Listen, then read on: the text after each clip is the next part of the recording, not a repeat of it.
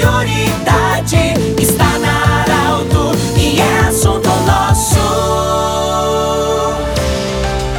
Olá, ouvintes da Arauto, estamos iniciando mais um assunto nosso nesta sexta-feira. E você sabe, tradicionalmente, sextas-feiras o assunto é saúde. Para Unimed, para da Nutri Nutrição Especializada e também para Hospital Ananelli. Nós temos a honra e a alegria hoje de receber a doutora Aline Capitânio Berbigier. Ela que é médica pediatra, vai falar sobre vírus pé, mão, boca. Nós tivemos um surto principalmente na região de Santa Cruz do Sul, nas crianças. E ela vai falar sobre isso. Bem-vinda. É, esse Berbigier Capitânio é mistura de italiano com francês? Isso aí. Bem, muito obrigada pelo convite. É uma mistura, sim. É, agora, falando do vírus, pé, mão, boca. É, não é um vírus novo, né? A gente ouve falar pouco, mas não é um vírus novo. Não, é um vírus que já teve o primeiro caso em 1957 e desde então todo ano acaba surgindo, um surgindo novos casos, né? E como é que ele se apresenta? Quais são os sintomas que, que ele apresenta? Normalmente o quadro começa com febre, a criança tem alguns dias de febre alta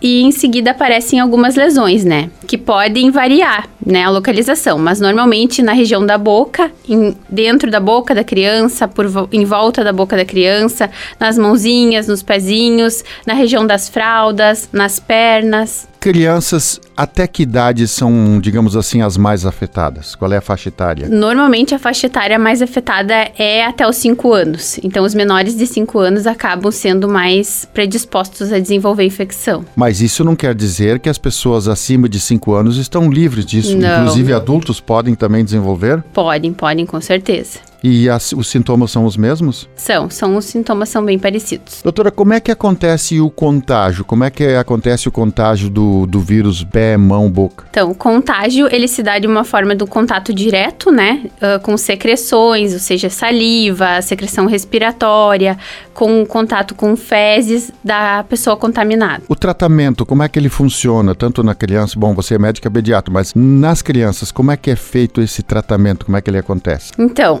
como se trata de um vírus, a gente não tem nenhuma medicação que a gente consiga resolver de uma hora para outra a doença. Então a gente trata com sintomáticos, que a gente chama, né? Que são medicações para aliviar a dor, o desconforto, a coceira causada pelas lesões. E também uh, alguns medicamentos tópicos, né? Ou seja, pomadas assim, para aliviar os sintomas porque a criança acaba tendo dificuldade para se alimentar em muitos casos, então a gente usa dessas medicações para alívio de sintomas mesmo. Doutora, qual é a importância de fazer um bom diagnóstico? Por todo o relato que você traz, eu fico imaginando que muitas vezes é, outras doenças com sintomas semelhantes podem de, de repente confundir uh, e por isso que é importante um médico fazer um bom diagnóstico também para que se saiba de que de fato é esse vírus. É, o diagnóstico da síndrome mão-pé-boca ele é clínico, né? Então a gente faz o diagnóstico com base nas lesões, né? Nas características das lesões, né? E também no quadro da criança de apresentar febre, né? Uh, pode ser confundido sim com algumas outras doenças, como por exemplo varicela, né? Mas aí a gente vai diferenciar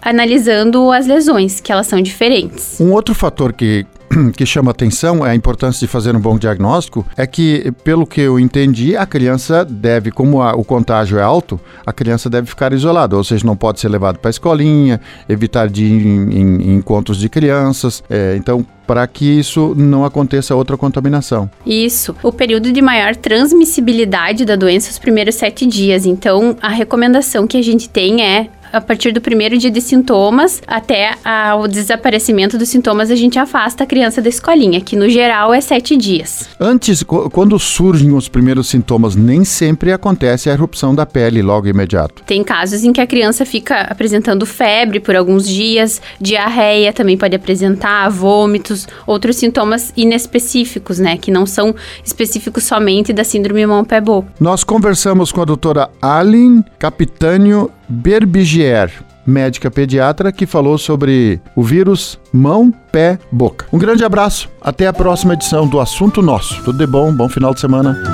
De interesse da comunidade, informação gerando conhecimento, utilidade.